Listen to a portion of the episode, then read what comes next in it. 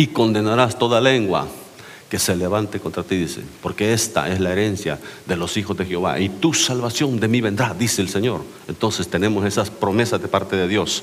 Ah, no, el hecho de que estemos en guerra, el hecho de que de repente, ¿verdad? Se nos ha hecho saber claramente la actividad de brujas, de brujos, de hechiceros, chamanes, lo que sea eh, que, nos están levantando guerra, que están...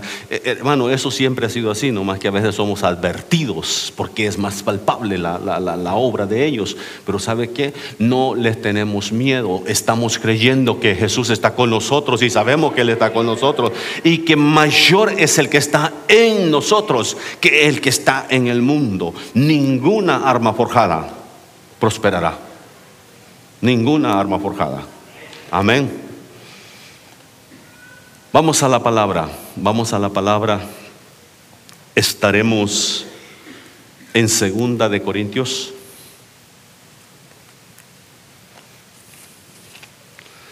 Segunda de Corintios, capítulo 10, verso 3 al 6. Segunda de Corintios, capítulo 10, verso 3 al 6, leemos la palabra. Si usted lo encuentra o si no, pues ahí se lo van a poner ya pronto. Ah, ¿Ya lo tiene? Déjeme saber con un amén. Vamos a hablar un poco más, vamos a aprender un poco más de las armas de nuestra milicia. Es necesario, es necesario, si sabemos que hay un enemigo que está peleando contra nosotros, es necesario conocer cuáles son nuestras armas, cómo podemos pelear, cómo podemos ganar esta batalla en el nombre de Jesús. Amén. Dice la palabra verso 3, pues aunque andamos en la carne, no militamos según la carne, porque las armas de nuestra milicia son poderosas en Dios para la destrucción de fortalezas derribando argumentos y toda altivez que se levanta entre, entre, eh, eh, contra el conocimiento de Dios y llevando cautivo todo pensamiento a la obediencia a Cristo y, están, y, es, y estando prontos para castigar toda desobediencia cuando vuestra obediencia sea perfecta. Quisiera hablar, enseñarle un poco más sobre las armas de nuestra milicia su palabra dice que las armas de nuestra, de nuestra milicia no son carnales. Por tanto, si tienes, si tienes una arma física en tu casa, de repente esa te sirve para el ladrón, ¿verdad? Para el, sinvergüenza que quiera meterse por ahí para darle un susto de perdida. De repente, ah, especialmente aquí donde vivimos en Texas, pues a veces es necesario tener una de esas. Ah, para asustar los malos espíritus también con un, plomazo por ahí. Pero pues yo no le voy a decir que, no tenga, yo no le voy a decir que está malo, hermano, si, si eso es parte del, el segundo amendment de este país, dice the right to bear arm, entonces el derecho de, tener arma. Entonces, ah, ahora, no, no confiamos en ella para defendernos, no confiamos en ella para este, que nos protege. Eh, pero, pero si se atraviesa un ladrón por ahí, a veces esos no entienden, no, no, entienden la reprensión en el nombre de Jesús, pero sí, reprenden, sí, sí responden a un cañón que les esté apuntando. Entonces, este, bueno, lo dejo hasta ahí porque si no va a decir el pastor es medio violento y a lo mejor tiene arma. quién sabe, ¿verdad? Eso, eso está por verse. Si, si alguien llega a meterse, entonces se dará cuenta. entonces, pero vamos a hablar de esas armas, esas armas ah, que son poderosas en Dios. ¿Cuáles son esas armas poderosas en Dios? Ah, podría pasar un buen rato hablando de, por ejemplo, el ayuno. El ayuno es un arma poderosa, pero no voy a enfocarme ahorita, quizá después seguimos con el tema. Voy a hablarle de tres armas Tres armas poderosas que usted necesita conocer y desarrollar en su vida diaria, en su hábito de, de vida diaria. Primero, leer la palabra de Dios. Porque la palabra de Dios es esa, esa, esa espada de doble filo que penetra. Amén. Primer arma que usted debe de conocer bien para su defensa. Es la única arma ofensiva que aparece allá en Efesios, donde habla de toda la armadura de Dios, capítulo 6 donde estuvimos el miércoles estudiando, es la, la única arma ofensiva que aparece es la espada del Espíritu, que es la palabra de Dios. Entonces, es importante. Segunda, segunda arma que vamos a, a estar estudiando por un momento es orar en todo tiempo.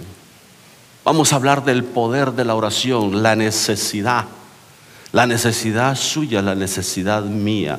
Yo tengo muchísimos años ya como creyente y cada vez siento que necesito más orar.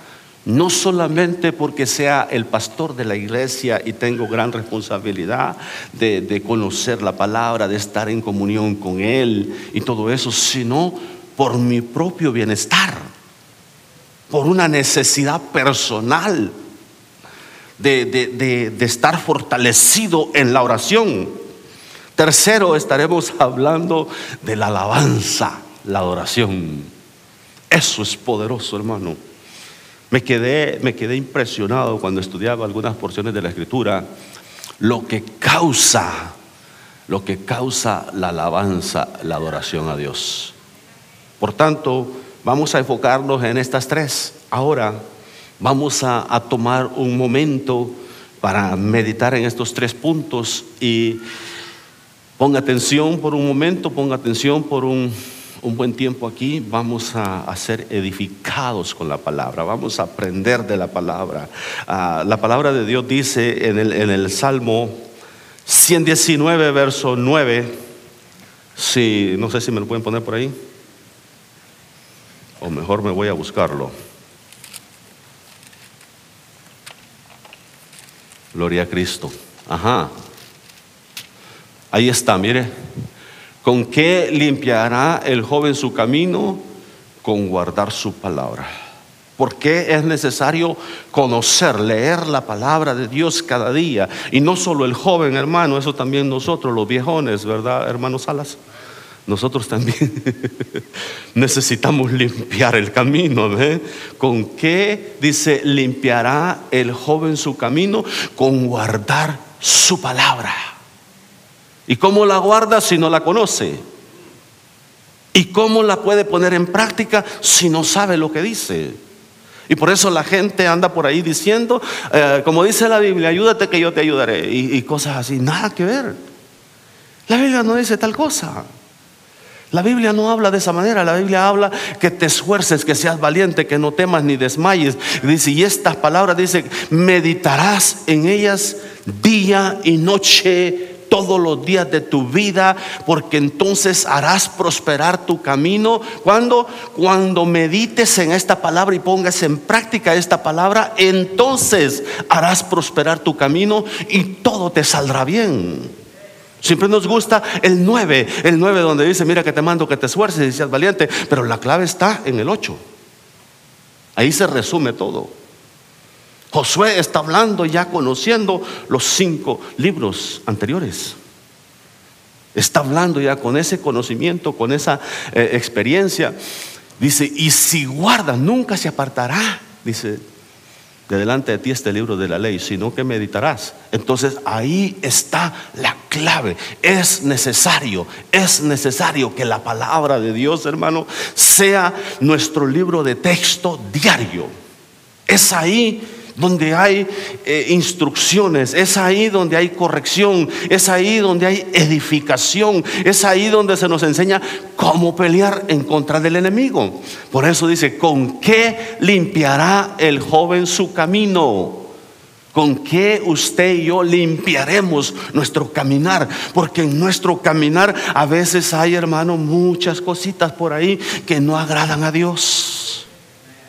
El joven tiene, el joven tiene muchos ataques, el hombre viejo también, pero dice ahí el joven, entonces voy a enfocarme un ratito con el joven. Al joven ahorita le dicen tantas cosas, le, avientan tentaciones por un lado y, le, eh, hay, lo que le llaman peer pressure, ¿verdad? Siempre les están empujando, eh, eh, presionando para que accedan, para que acepten, para que entiendan de que la, versión o las ideas que ellos promueven mueven, eso es lo mejor para ellos. Y los están inclinando a creer cosas, a, inclinarse, o sea, favorecer cosas que nada que ver, como la agenda gay, como cosas así que, que este, donde hablan de que, somos intolerantes y que no sé qué y que no sé cuándo, si no estamos de acuerdo, pero nosotros estamos de acuerdo con lo que dice su palabra y su palabra nos da instrucciones claras y, obvias respecto a eso y por eso no, no nos inclinamos ni apoyamos esas cosas, sino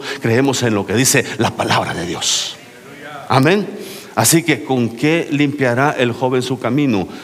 Eh, es necesario entender, hermano, con guardar su palabra. Guardar no es almacenar, sino vivir. Es vivir. Vivir cada día esa palabra, esa palabra que conoces, esa palabra que te dice, que le dice al joven, porque no nos dio Dios espíritu de cobardía, sino de poder, de amor y de dominio propio, ¿verdad? Dice, ah, le dice al joven también, huye también de las pasiones juveniles habla de esto. ¿Por qué? Porque eh, ¿Cuáles serían las pasiones juveniles? Son esos deseos sexuales que llegan a cierta edad, empiezan a desarrollarse muy fuerte.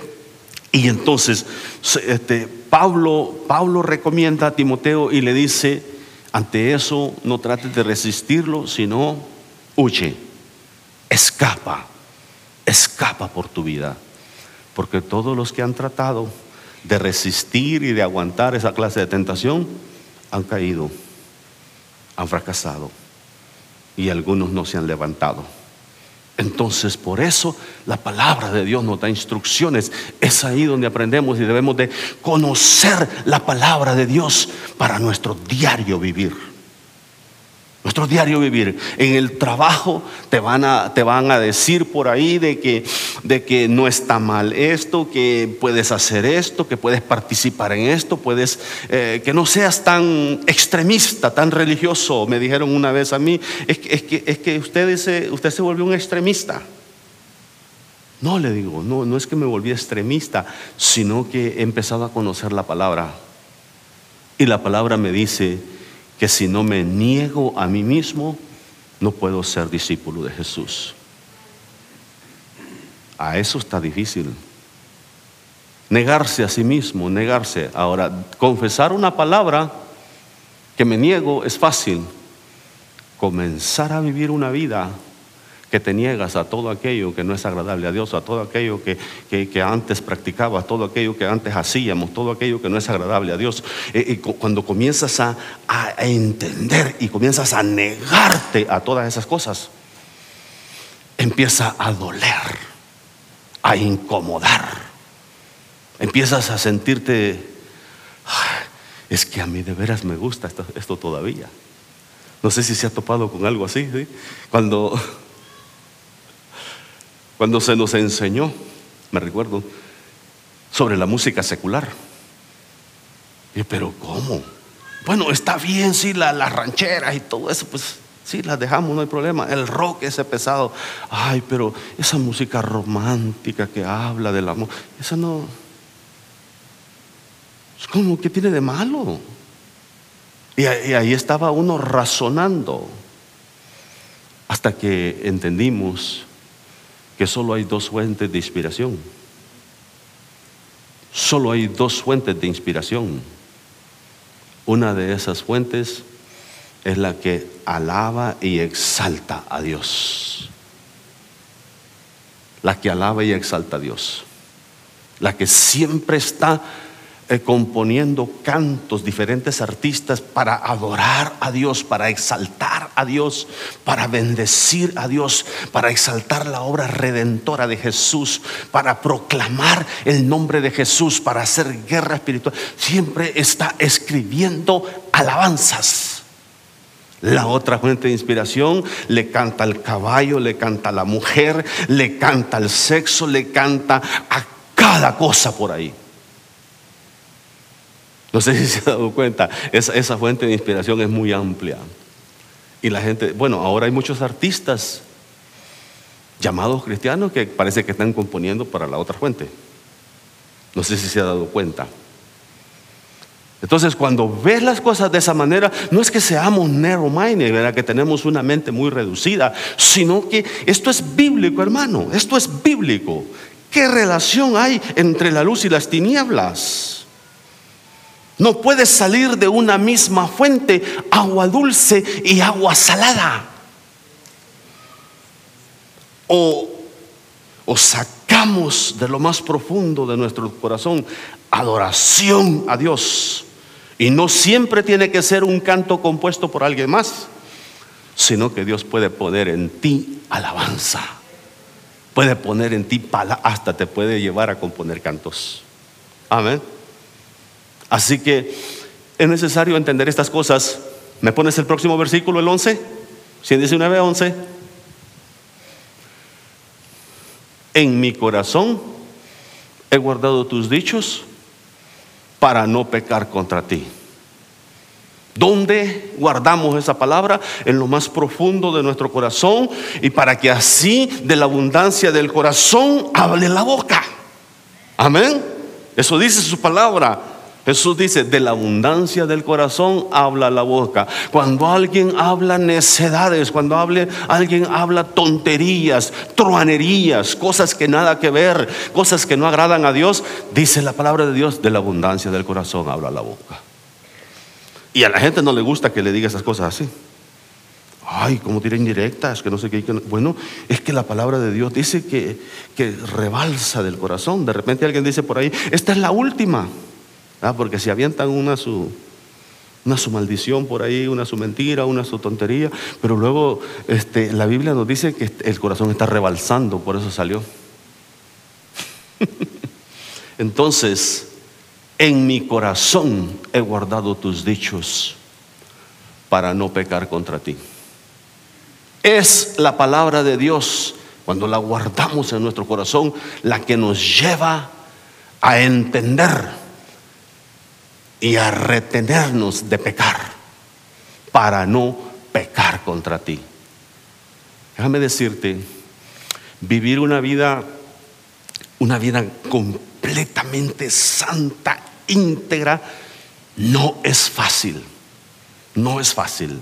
Yo no le estoy diciendo una vida perfecta porque como humanos en nuestra humanidad nos equivocamos y fallamos y ofendemos a Dios y eso va incluido los pastores.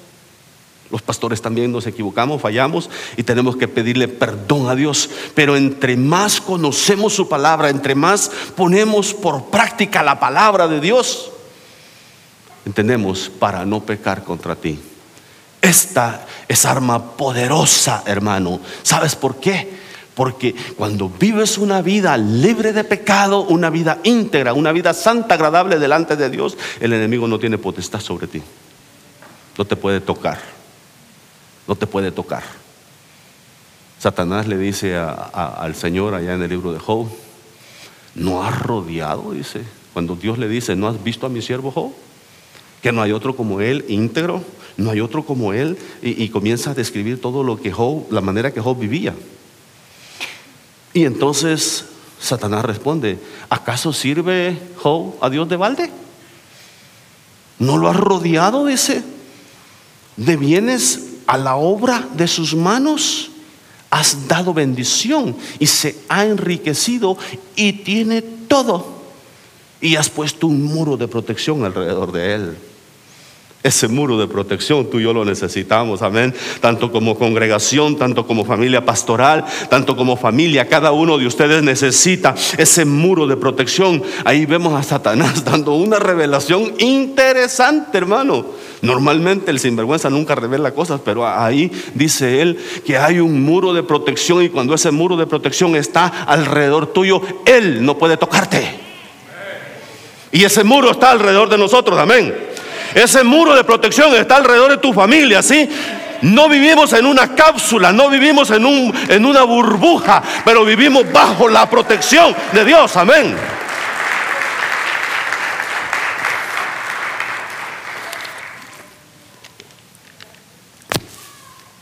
Aclaro ese punto. Porque de repente alguien piensa que nosotros como creyentes eh, creemos o vivimos en una burbuja donde nadie nos toca. No, vivimos bajo la protección del Altísimo. Amén. No te sobrevendrá mal, ni plaga tocará tu morada. Caerán a tu lado mil y diez mil a tu diestra, mas a ti no llegará. Eso dice su palabra. Y creemos su palabra, sus promesas. Entonces, teniendo esa confianza, podemos, hermano, ir hasta lo último de la tierra, llevar la palabra de Dios. Y si Dios te lleva a ese lugar y estás en la voluntad perfecta de Dios, no hay demonio que se te pueda parar enfrente. No hay demonio ni brujo que te puede parar o que te puede destruir porque la protección de Dios está alrededor nuestro. Amén. Amén. Apague ese asunto, hombre, para que ya. Salmo 119, 105. Lámpara es a mis pies tu palabra y lumbrera a mi camino. Observa lo que dice la palabra. Lámpara es con la que alumbras Ahora con los celulares, hermano, tenemos un montón de ventajas. Ya nomás saca el celular uno y enciende la flashlight y va por ahí. Y tranquilo, le dije que lo apague. y lumbrera a mi camino. La lámpara te alumbra exactamente el próximo paso que debes de dar, exactamente lo que necesitas. Y la lumbrera es esa iluminación alrededor tuyo. Dios te ilumina, Dios te cubre con ese fuego del Espíritu Santo, con esa iluminación alrededor tuyo. Dios está alrededor tuyo iluminándote, protegiéndote, guardándote, ¿sí? Lámpara es a mi pie tu, eh, tu, lámpara es a mi pie tu palabra y lumbrera a mi camino. Por eso es necesario que conozcas la palabra. ¿Cómo vas a pelear las batallas? Cuando Jesús se enfrenta a Satanás, en aquella prueba allá en el desierto, después de los 40 días de ayuno, ¿se recuerdan cómo Satanás empieza a decirle, si eres hijo de Dios, manda? Manda que esas piedras se conviertan en pan. ¿Por qué estás pasando hambre? ¿Por qué estás aguantando hambre? Ya cumpliste los 40 días, come. Come. Y Satanás eh, y, y Jesús le responde con la palabra. No solo de pan vivirá el hombre, sino de toda palabra que sale de la boca de Dios. Amén. Y así sigue, son tres, tres propuestas las que le hace. Y dice que esas son las mismas que nos hacen a nosotros. Uno es a saciar nuestro apetito, otro es a, la exaltación, a la grandeza, ¿sí? A, ser popular. Lánzate, le dice, del pináculo del templo y vas a ser reconocido y vas a ser popular. ¿Cuántos cristianos viven porque quieren ser populares? En una ocasión fuimos a cierto evento con ciertas personas, no doy más detalles, pero uno de ellos decía, ahí voy a estar yo un día, ahí voy a estar yo un día, ahí yo voy a ser uno de los predicadores invitados ahí, yo voy a ser uno de ellos. Y yo decía, bueno, pues que Dios se lo conceda, está bien. Pero la, la arrogancia y la manera con que lo decía, yo estaba feliz, hermano, aprendiendo y tomando notas y escuchando algunos predicadores que este, yo los usaba tremendamente ahí ministrando la palabra. Pero este tipo me tenía enfermo ya con tantos comentarios. Me tenía enfermo porque lo único que le importaba es un día también él estar ahí. La palabra de Dios dice que no busques puestos de exaltación. Si Dios quiere algo grande para ti, Dios te va a llevar ahí. Dios te va a llevar a esos lugares. No es necesario, hermano, andar, andar buscando la fama y el reconocimiento de los humanos. Si te conocen en el cielo, es más que suficiente. Amén.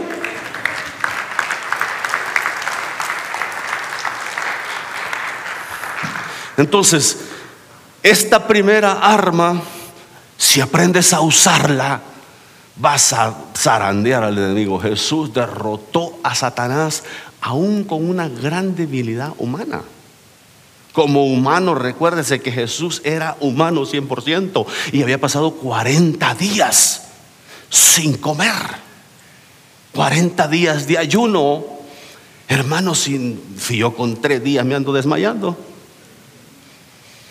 Con tres días me ando muriendo ahí de, ay Señor, me gusta una comidita de la que hace mi esposa y ya casi hasta le, digo, prepárame lo que más me gusta. Esta semana me las preparó. ¿Te gustaron? ¿Les gustaron, mi hija? ¿Te gustaron? ¿Las gorditas? Ah. Las gorditas que hace mi esposa, hermano. Gracias a Dios, ¿verdad? que no nos hemos engordado tanto, porque sí nos gustan con salsita de aguacate, le voy a despertar la hambruna ahorita. Eso es una delicia, hermano. Eso es una delicia. Sentarse a comer unas tres, cuatro por ahí para empezar. ¿Estaban ricas, Rebe? No más, ¿verdad? No más. Estaban deliciosas. Cristian se come seis. Para empezar, ¿verdad? Y esto es que ahorita que está dieta. Hablemos de la segunda arma, la segunda arma que, que Dios nos da para pelear. Y es orar en todo tiempo. Creo, hermano, que nuestra manera de orar, nuestra forma de, presentarnos delante de Dios ha ido cambiando, porque quizá cuando empezamos veníamos con una mentalidad del catolicismo a los rezos, ¿sí? De Santa María, Madre de Dios y todo lo demás, ¿sí? Y, y repetíamos como perico rezos, pero luego Venimos a Cristo, Cristo nos alcanza y se nos revela esa palabra que ahora debemos orar, ¿verdad? Ahora, en aquel tiempo la repetimos, Padre nuestro que estás en los cielos, ¿eh? Y esa sí es bíblico, que te la aprendas, es un modelo de oración. E, e, el, el entender que tienes un Padre allá en el cielo, amén Tienes un padre, si no tuviste un padre terrenal, tienes un padre que quiere adoptarte como hijo, tienes un padre que quiere abrazarte, tienes un padre allá en el cielo que se preocupa por ti, que provee, que te suple tus necesidades, tienes un padre que quiere sanarte el corazón, porque de repente dices, me crié sin un papá. Bueno, acércate a él. Un padre significa protección, provisión. Un padre significa amor, hermano, afecto. Un padre significa tantas cosas. Y entonces se nos enseña de esa manera a honrarlo y vas aprendiendo y te vas dando cuenta de que eh, en, tu, en tu vida de oración ya no repites las cosas, sino que comienzas a hablar de lo más profundo de tu corazón. A veces, cuando comenzamos, y aún a veces ya con tiempo, no entendemos exactamente toda la magnitud, todo lo que esto involucra. Entonces, ah, vamos aprendiendo, vamos aprendiendo. Cuando el hermano de nuestra hermana Maritza vino aquí a la iglesia hace más de cinco años y presentaron la necesidad. Déjeme decirle, hay situaciones en que uno quisiera solo imponer manos y que ya se vaya con el problema resuelto. Nuevos riñones, ¿verdad? Nuevos órganos, nuevo páncreas para que produzca insulina y desaparezca la diabetes. ¿Sí? Y, uno quisiera nomás imponer manos. Pero a veces los procesos son largos. Los procesos son largos. Nos visitaba de vez en cuando porque él vive hasta por allá cerca de Denton. Y buscaron una iglesia donde congregarse allá. Y entonces seguíamos orando. El, el asunto es cuando ya pasa un año y dos años y tres años y parece que no llega la respuesta. Parece que no llega el milagro. Y, y sigues esperando y parece que no sucede nada. Pero Dios, pero Dios promete que va a responder. Él dice, clama a mí y no dice, y a lo mejor te respondo. ¿Sí? Si te portas bien, dicen en El Salvador. Si vos te portas bien, entonces te respondo. No, su palabra dice, clama a mí y yo te lo da por hecho. Y yo te responderé y te enseñaré cosas grandes y ocultas que tú no conoces, ¿sí? Clama el justo y Jehová oye el clamor. Y tenemos muchísima palabra de la cual podemos hablar respecto a la oración, la necesidad y la importancia de desarrollar una vida de oración, una vida de clamar a Dios, de depender. Orar, este, una vida de oración significa una vida de dependencia de Dios.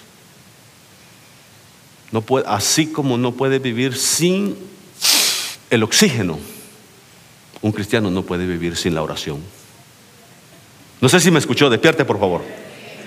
Sí. No puede vivir sin oración.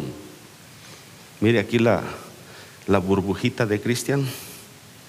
A veces le hago travesuras y le aprieto así la naricita y se enoja conmigo. Y de repente se pone a llorar porque le hago travesuras. Me gusta, me gusta papacharla y todo a la chiquilla. Y nomás le aprieto aquí tantito y grita, se enoja. ¿Por qué? Porque le hace falta la respiración, el oxígeno, ¿sí? Y no lo hago con maldad, no más para molestarla, por un momentito nada más. Entonces, la oración es equivalente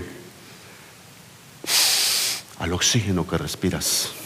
Desarrolla una vida de oración, desarrolla una vida de oración, porque sin oración no hay poder, no hay autoridad. No hay autoridad. Y es en la palabra donde Dios se revela a ti y en la oración donde Dios te habla, donde Dios trata contigo, donde Dios se manifiesta, se revela, donde te das cuenta.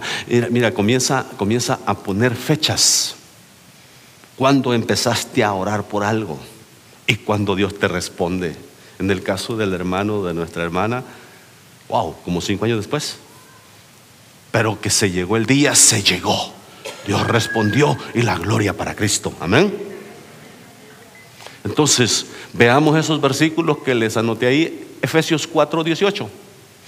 Efesios 4, 18. Orando en todo tiempo, con toda oración y súplica. ¿Me lo ponen? Ajá. 6, 18. 6, 18, por favor. Orando en todo tiempo.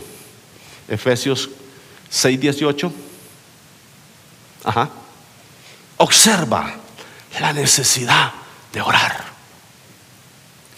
Es ahí, es ahí donde, donde Dios te revela cosas. Es increíble, pero a veces en esos momentos en que estás ahí, en el cuarto, en la intimidad, Dios comienza a manifestarse. Hay, hay gente que tiene, tiene experiencias tremendas. Yo, yo soy más eh, quizás más reservado o Dios trata conmigo de diferentes formas. Pero a mí me encantaría que Dios, Dios me contestara ahí, me hablara ahí, como dicen muchos, y que me habla Dios y que me habló esto y todo. Y qué, bueno si Dios te habla de esa manera. Pero a mí regularmente es cuando ya me meto, me meto a orar y luego me meto a la palabra y en la palabra es donde Él empieza a tratar conmigo y empieza a revelarme este, algo especial, algo que me ministra mi vida, algo que de repente puedo compartir con usted.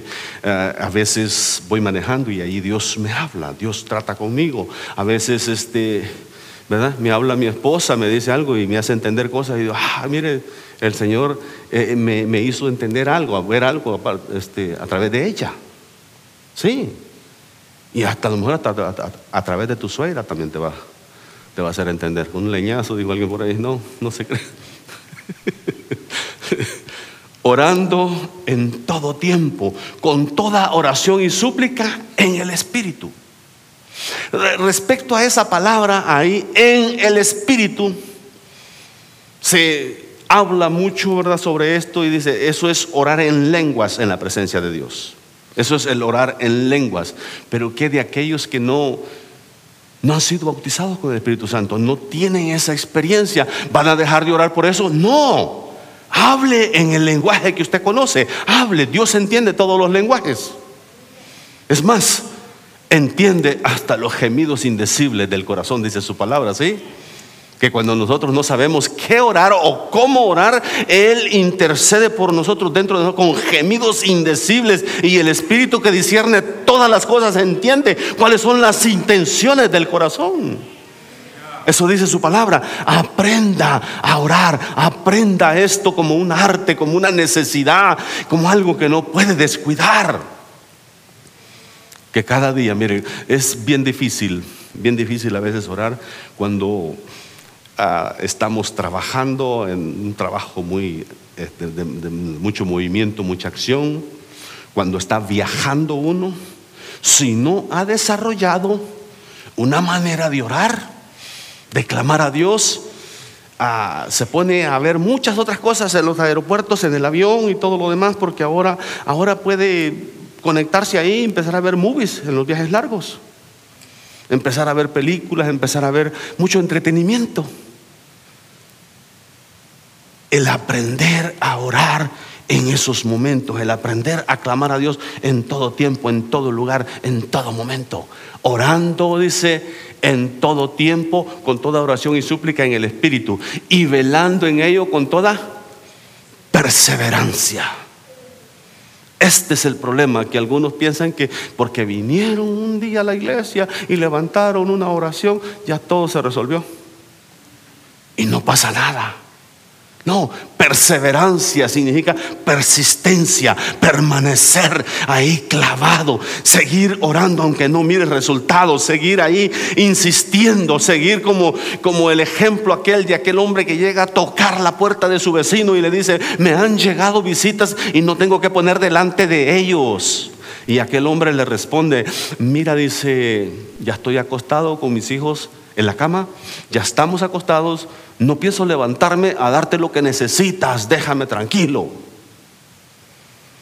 Pero aquel hombre, por la confianza que había con el vecino, sigue insistiendo, insistiendo, persistiendo, persevera en la oración, persevera en la, en la súplica, hasta, dice, por la impertinencia de él, aquel hombre se levanta y le da hasta más de lo que necesita. ¿Cuánto más vuestro Padre que está en los cielos? Pedid y se os dará. Llamad y recibiréis. Aprendamos, hermano. Y es ahí, en esa guerra espiritual, es donde aprendes a reprender al enemigo, a reprender toda bruja, todo hechicero, a enviarles confusión en el nombre de Jesús. ¿Sabes que, ¿Sabes que Dios puede revertir toda obra que ellos emprendan en contra de nosotros? Y eso vamos a ver ahorita enseguida en el último punto. Vamos a, decirle a Dios, vamos a cerrar orando, revierte. ¿Sabes lo que es revertir? Es volver hacia ellos toda maldición, todo lo que hayan atentado o intentado en contra de nosotros. Todo mal que ellos hayan emprendido en contra de ti, en contra de mí, en contra de nosotros como congregación, como familia pastoral, todo lo que ellos hayan intentado, Dios puede revertirlo. Y no les va a ir muy bien porque ellos no tienen buenas intenciones para mí y para nosotros. Entonces si Dios revierte eso, les va a tocar duro. Y que así sea en el nombre de Jesús. Orando con toda oración y suple. ¿Cuál es el otro que le puse ahí, por favor? Tesalonicenses. Primera de Tesalonicenses capítulo 5, verso 17 en adelante. ¿Sí? La cita que anoté, por favor. Estad siempre gozosos. Estad siempre gozosos. Hermano, no es que tiene la sonrisa plástica como algunos, ¿verdad? Que saben sonreírle a uno, pero es fake. No es de verdad. No es sincera.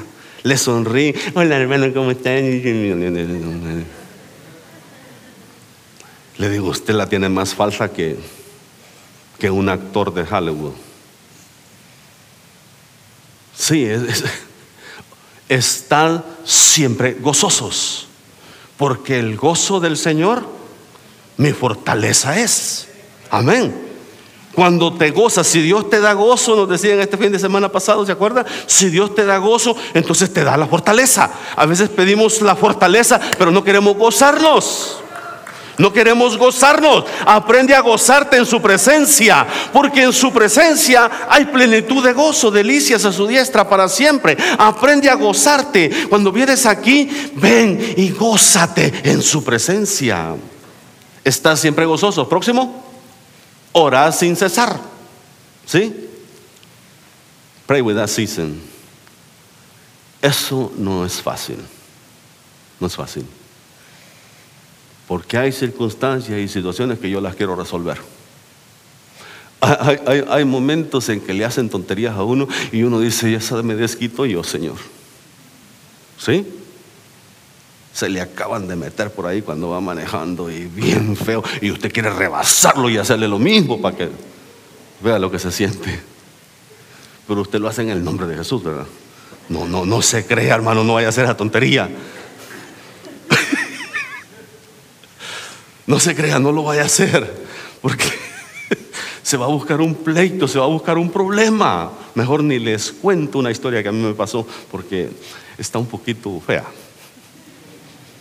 Dios me libró en su misericordia. El road rage, ¿verdad? Cuando pasan esas cositas que no deben de, y alguien te quiere sacar la pistola, alguien te quiere agarrar a golpes.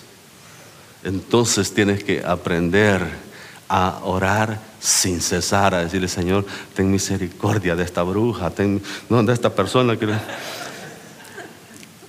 Ten misericordia de esta persona que, es imprudente, que no, que no sabe manejar, que saque una licencia, Señor, que tengas misericordia de él, ¿verdad? que encuentre el camino de regreso en Present Grove. sí el orar, el orar sin cesar. Próximo versículo. Dad gracias en todo. Aprenda, hermano, a orar, a estar en la presencia de Dios, que se te pase. ¿Sabe que el miércoles, entre los tiempos de oración que tuvimos y la alabanza, se nos fue una hora? Para algunos que les gusta este, la iglesia como que fuera pastillita, ¿sí? Te echas la pastillita entrando y cuando se acaba la pastilla te vas. El mensaje de la alabanza son 20 minutos, los anuncios otros 20 y el, mensaje 20, una hora y ya se acabó la pastillita. Y, y, nosotros nos aventamos una hora alabando y adorando a Dios y clamando a Dios. A eso venimos, hermano. A eso venimos y muchos, muchos vienen allá, allá de vez en cuando y se imagina si nomás vienen por las pastillitas. Se le acaba en el camino a Denison, ¿verdad, hermano? Dad gracias en todo, porque esta es la voluntad de Dios para con vosotros en Cristo Jesús. Pero la, esta otra, esta me sorprende a mí porque vamos a hablar de la alabanza. Josué capítulo 6, verso 20. Son armas poderosas que Dios nos ha dado. Al decir lo siguiente, no es porque yo quiero que usted me dé gusto a mí,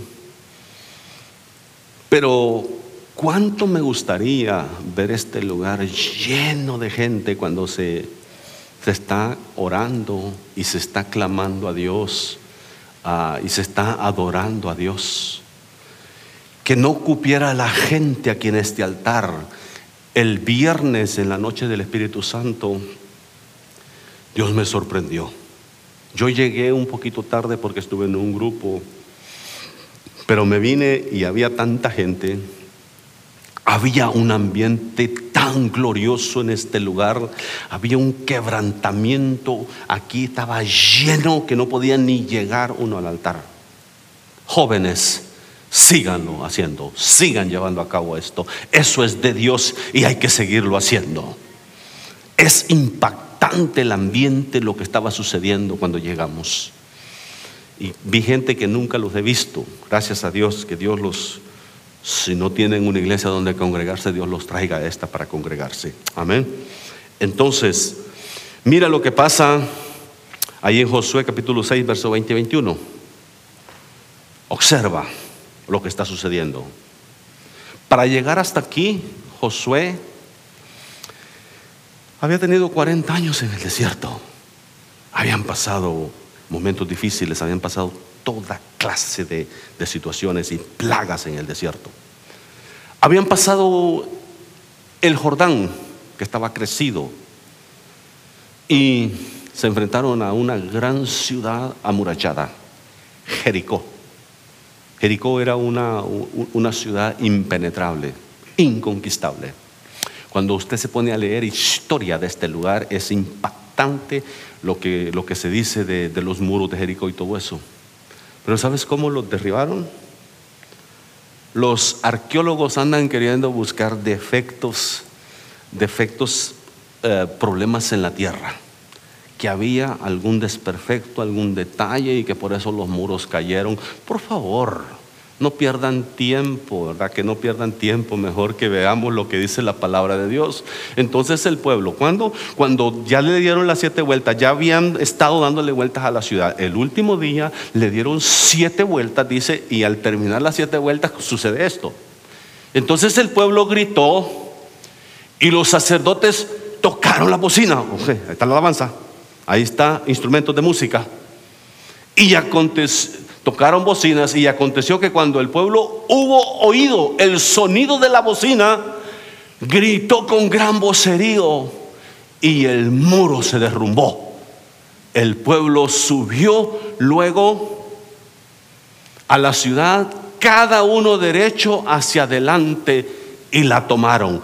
La ciudad impenetrable, la ciudad, los muros inconquistables se vienen abajo, se vienen abajo cuando alabas, cuando adoras a Dios, cuando das gritos de júbilo, cuando estás en la presencia de Dios, clamando a Dios, alabando y adorando a Dios, los muros se vienen abajo en el nombre de Jesús. Esa es la palabra que y dice, cada uno caminó derecho, o sea, cuando hubo el sonido de la bocina y empezaron ellos y le creyeron a Dios todo esto es de locos, hermano. Cuando empezaron a hacer esas vueltas, eso era de locos. A quien se le ocurre tal cosa. Pero Dios había dicho. Y cuando Dios dice, Dios hace. Cuando Dios dice, hay que creerle. Si Dios dijo, le creemos. Si Dios nos dijo que somos victoriosos en Cristo, somos victoriosos. Si Dios nos ha prometido la victoria en todo esto, somos, eh, eh, victoriosos en el nombre de Jesús. Amén.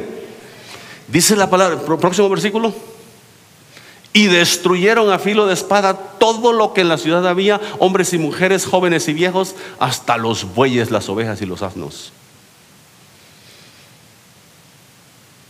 Es, es un genocidio, podría decir alguien por ahí. Esto es algo terrible, una masacre, decían los derechos humanos allá en El Salvador durante la guerra. El problema es que a veces nomás se fijan en las masacres de un bando y no los del otro bando. Por si no se da cuenta, esa era la realidad. Siempre las masacres que cometía el ejército, el gobierno, eran las que salían a relucir, pero las que hacían los terroristas del frente no se mencionaban. Bueno, mejor la dejo ahí. Pero la gente no se fija en, en la realidad de las cosas. La palabra aquí me dice que ellos, esa era la orden que tenían de parte de Dios, acábalos, destruyelos, mátalos, termina con ellos, termina con toda la ciudad.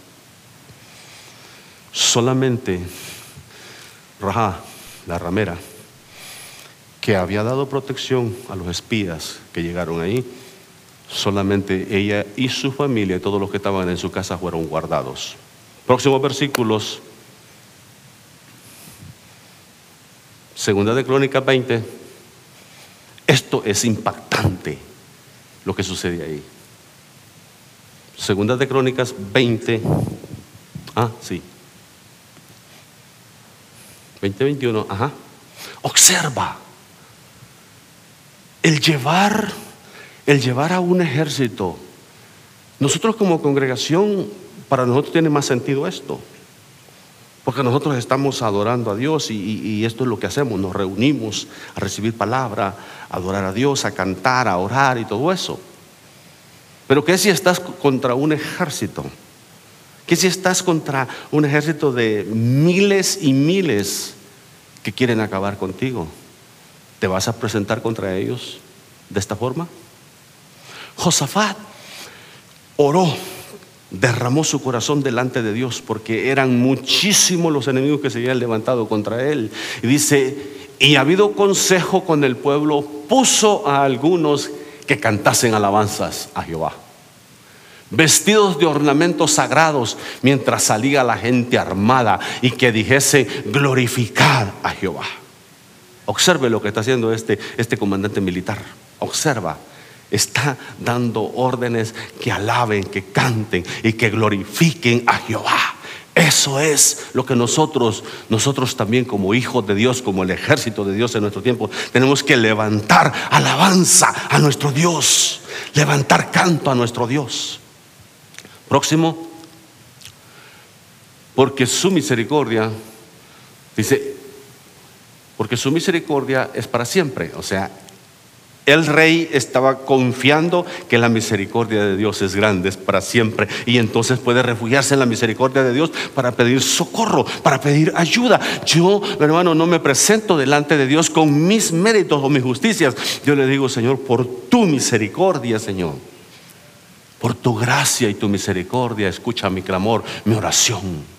Observa esta palabra. Y cuando comenzaron a entonar cantos de alabanza, Jehová puso contra los hijos de Amón, de Moab y del monte de Seir las emboscadas de ellos mismos que se venían contra Judá. Observa, allí se está revertiendo todo lo que tenían tramado, todo lo que querían hacer en contra de Israel, en contra de Judá, en contra de, de Josafat y su pueblo. Dios lo revierte y se voltea todo. ¿Cuándo? Cuando alabaron a Dios, cuando exaltaron a Dios. Aprende a alabar a Dios en tus crisis, aprende a alabar a Dios en tus pruebas, aprende a alabar a Dios en los momentos difíciles, aprende a cantarle a Él aunque no tengas ganas de hacerlo. Y a lo mejor no buena entonación como yo, pero ¿sabes qué? Pongo a uno de mis artistas a cantar y ahí yo lo remedo detrás de él. ¿Por qué no? Hermano. Y ahí alabamos a Dios. Observa, observa lo que está sucediendo. Dice, y cuando comenzaron a entonar cantos, todo comienza a cambiar cuando tuvieron el valor, la valentía, la fuerza para empezar a cantar a Jehová. Jehová puso contra los hijos de Amón, de Moab y del monte de Sir las emboscadas de ellos mismos que venían contra Judá. Próximo versículo, observa, 23 y se mataron los unos a los otros. Porque los hijos de Amón y de Moab se levantaron contra los del monte de Seir para matarlos y destruirlos. Y cuando hubieron acabado con los del monte de Seir, cada cual ayudó a la destrucción de su compañero. Observa, esto me dice a mí que todo brujo, todo hechicero, todo satanista que se levante en contra de nosotros, si nosotros aprendemos a usar las armas que Dios nos ha dado, ellos se van a destruir solos. ellos se van a destruir solos. Todo lo que se levante en contra de nosotros, Dios lo va a revertir. Dios lo va a volver en contra de ellos mismos. Y pronto los vas a ver confundidos y pronto vas a escuchar que alguno de ellos se suicidó. Que alguno de ellos a lo mejor quiere conocer a ese Dios que conocemos nosotros, porque a veces pasa eso también. Pronto vamos a ver cómo Dios está sacando a la luz todo lo que están ellos tramando, todo lo que quieren hacer. Dios lo va a empezar a causar confusión entre ellos y va a empezar a revertir y ellos solo se van a destruir en el nombre de Jesús, porque nuestro Dios nos ha dado la victoria. Somos victoriosos en Cristo Jesús. Aprendamos Aprendamos a alabar y adorar a Dios en todo tiempo. Aprendamos a ofrecerle a Él fruto de labios que glorifican su nombre, olor fragante en su presencia. Aprendamos. Qué difícil es a veces cantar cuando estamos tristes. De repente para ese momento quieres cantar una, pero de José Alfredo Jiménez, ¿verdad? Ese cantaba unas como para suicidarse. Cantaban algunas como para quitarse la vida.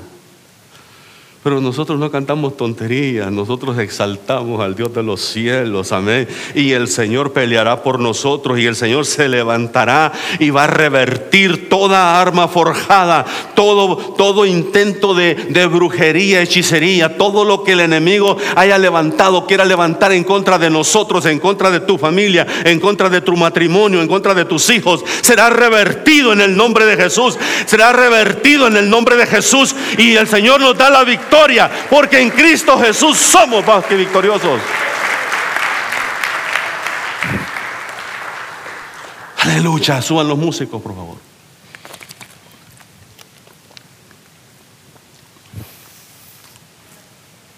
No peleamos, no peleamos por intereses personales, peleamos por la causa de Cristo. No peleamos desde el punto, decía Henry, derrotados. A ver si la ganamos, a ver si se puede. No, peleamos desde la posición victoriosa que Cristo nos ha dado. Amén. Y aunque todavía no veas la victoria, ¿sabe qué? Esa respuesta que Dios dio al, al hermano de nuestra hermana Marisa cinco años después, eso me hace a mí seguir orando por ciertas cosas. Señor, hay esperanza para mi hijo Lalo, se va a casar un día de estos, amén. Anda por Houston predicando, Dios lo bendiga allá donde está. y con mi hija no hay prisa, todo tranquilo.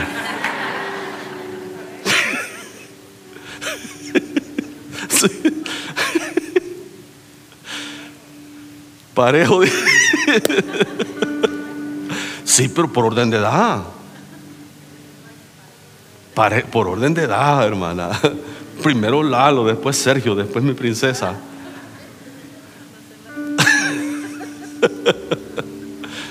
El Señor quiere darte la victoria. El Señor quiere que le creas a Él. No sé, no sé si conoces a ese Dios que te he estado compartiendo esta mañana. No sé si ya está en tu corazón, si ya vives con Él, si ya Él es real en tu vida. Pero esta mañana es un buen día para empezar tu caminar con Él, para que Él sea tu escudo y tu galardón, el que te protege, el que te guarda, el que te provee, el que suple tus necesidades, el que te hace libre, el que te da victoria. Aún en la derrota te levantas. No sé, pero el altar está abierto. El altar está abierto. Véngase, véngase y dígale, Dios, Dios, yo quiero, yo quiero una victoria en esta situación de mi vida. Yo quiero, Señor Jesús, respuesta. Quiero respuesta. Tengo tantos años, tanto tiempo clamando por esto, clamando por esta situación. Tengo tanto tiempo esperando un milagro. Vente y el Señor te va a responder. Vente a este altar y dile, Dios, hoy es mi día, hoy es mi día. Pronto voy a estar dando testimonio, pronto voy a estar compartiendo lo que Dios hizo, lo que Dios ha hecho después de esa campaña, lo que Dios este, sembró en mí y ahora se sigue alimentando y fortaleciendo esa fe. Pasa, pasa a este altar y dile, reclama.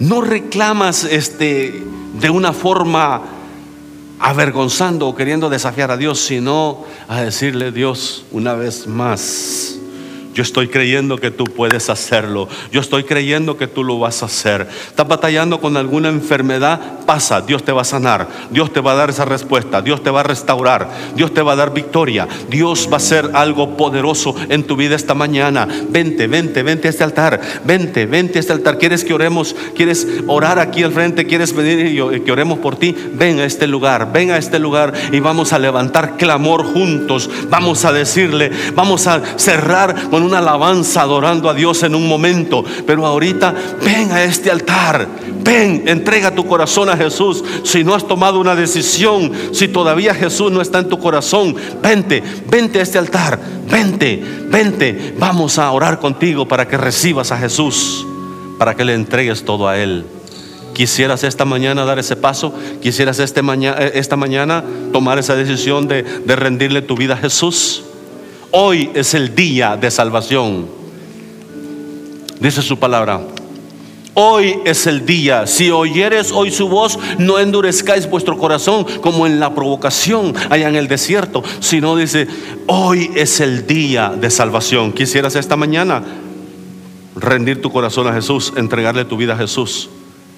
Ven, cree en Jesús cree sus promesas, cree su palabra. Vente a este altar. Yo quiero orar por ti, yo quiero orar por tu para que tomes esa decisión. Quiero ayudarte a recibir a Cristo en tu corazón. Habrá alguien que dice esta mañana, yo quiero dar ese paso ahora. Yo quiero esta, mañana entregar mi corazón. Siga clamando la iglesia, siga clamando, siga clamando. Que se rompan las cadenas, que se rompan las ataduras, que se rompa toda atadura en el nombre de Jesús. En el nombre de Jesús.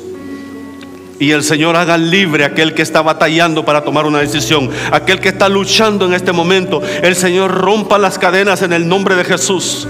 En el nombre de Jesús. Habrá alguien, habrá alguien que dice, hoy, hoy yo quiero entregar mi corazón a Jesús.